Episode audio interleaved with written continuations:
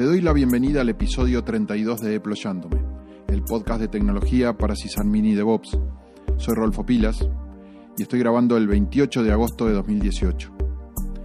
El otro día estaba revisando unos viejos archivos y me encuentro una carpeta con material de un taller que dicté en un evento que se hacía anualmente llamado Tech Meetup y que se realizó en el complejo de conferencias de la Torre de Comunicaciones aquí en Montevideo en el 2014. El taller se llamó Administración de llaves SSH para aplicaciones. Y ese material está compartido todo en mi blog eh, pilas.guru. En el taller presentaba el problema que nace cuando empezamos a utilizar aplicaciones y automatizar los accesos con certificados SSH ya que quitamos la passphrase al certificado precisamente para que las conexiones se puedan establecer automáticamente y muchas veces para acceder como root en los servidores de destino. Supongo eh, que por la insistencia que le pongo a OpenSSH en distintas ediciones de este podcast, te habrás dado cuenta que lo considero algo tan fundamental a una infraestructura como es de fundamental el servicio DNS para el funcionamiento de Internet. Y por eso, eh, en esta edición de Deployándome, te voy a contar cómo hago con mis configuraciones para tener certificados SSH sin passphrase que habiliten a mis aplicaciones a conectarse como root sin que ello signifique un riesgo para la seguridad de mi infraestructura.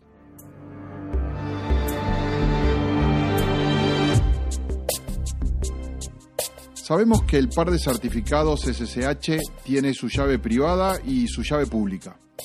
Sobre la llave pública podemos tener un nivel de seguridad cero, nada. Eh, podemos copiar la llave pública en cualquier servidor, publicarla en un web, ponerla en nuestro perfil de Twitter, es decir, nada.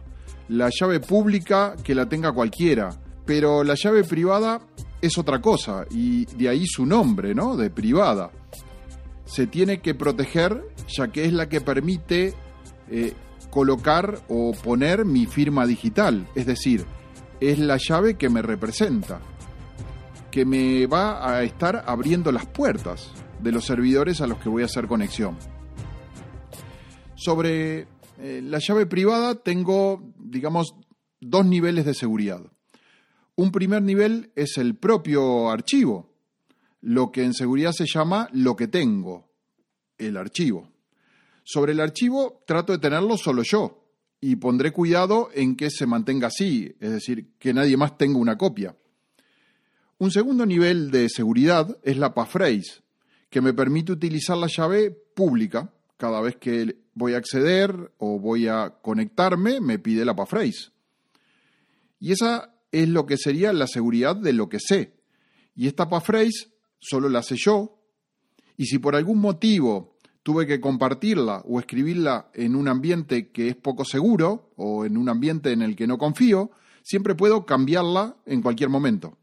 Fíjate que cuando esto lo llevo a una aplicación que está automatizada, que digamos corre a partir de un cron tab y debe acceder como ruta a un servidor, lo que tengo que hacer es quitarle la passphrase y la llave privada eh, le va a estar dando el acceso. ¿Por qué? Y porque no voy a estar ahí para estar escribiéndola cada vez que se lance la aplicación. ¿Qué pasa entonces con la seguridad? Ya no tengo el nivel de seguridad de lo que sé, es decir, la passphrase, sino que solo me queda la seguridad de lo que tengo. En este caso, el archivo de la llave privada. Pero fíjate que justamente la aplicación automatizada no va a estar corriendo en mi notebook, donde, digamos, podría cuidar de que nadie tenga o se haga una copia de esa llave privada. No, no, no, no va a estar ahí. Esa llave privada, sin va a estar alojada en donde corre la aplicación, en algún servidor de mi infraestructura, desde donde estoy realizando la automatización. Y puede llegar a ser el servidor que se encarga de hacer los respaldos, el servidor que se encarga de sincronizar algún archivo, el servidor que inscribe algún agente de monitoreo, o lo que sea que estoy automatizando. Estoy dejando un archivo en algún lugar de mi infraestructura que permite que quien lo tenga se conecte a un conjunto de servidores y si esa conexión se hace como root, y ni te tengo que explicar el poder que tiene ese archivo. Pero ahí es que tenemos que utilizar lo que en la página MAN del SSHD aparece cuando se describe el formato del archivo Authorized Keys. Se describen como opciones que se pueden configurar en los certificados públicos que tenemos inscriptos. Estas opciones lo que van a hacer es limitar el alcance o los servicios que OpenSSH dará a las conexiones que se establezcan. Mediante estas opciones podemos configurar para que alguien malintencionado que tenga el certificado privado passphrase que lo tomó de la aplicación no le sirva para nada o por lo menos no pueda hacer nada más que lo que hace la aplicación que hemos automatizado. Es decir, si la aplicación automatizada respalda la base de datos, este malintencionado no le va a servir para otra cosa más que respaldar la base de datos y no va a poder, por ejemplo, crear usuarios. Y esto, como te digo, si es que ese certificado realmente le llega a servir para algo. La idea es que dentro del Authorized Keys copiamos el certificado público, uno por renglón, pero delante del mismo, en el mismo renglón, podemos ponerle estas opciones que van a limitar cosas. Por ejemplo, podemos ponerle from igual seguido de la IP del servidor desde donde se acepta la conexión.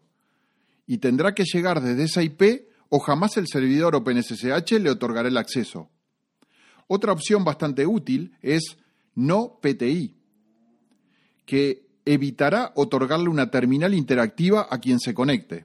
Si es una aplicación, no necesita una terminal. Va a estar ejecutando un grupo de comandos.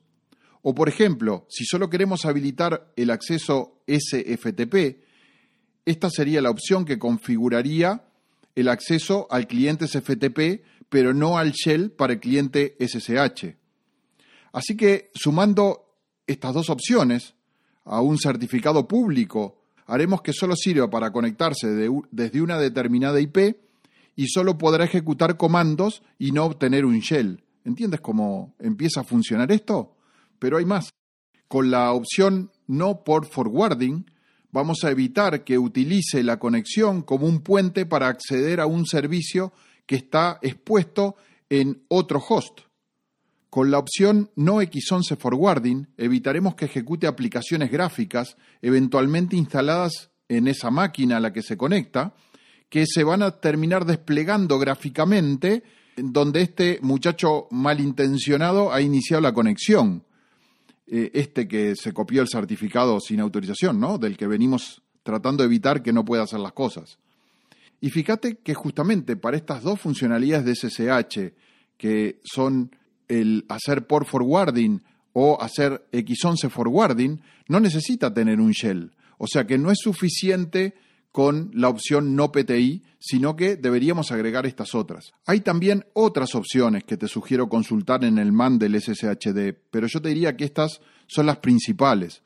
Igual siempre podemos simplemente utilizar una sola opción que es restrict, que es como un comodín que engloba todas las opciones restrictivas, presentes y futuras, que se puedan poner a un certificado. Así podrás asegurarte de que el acceso está limitado aunque actualices el OpenSSH a una nueva versión que agrega otras nuevas opciones. Hay una opción más y que yo llamo la última opción y es la opción command igual, donde puedes poner el comando que se ejecutará al usar el certificado y será ese comando sí o sí para lo que servirá el certificado.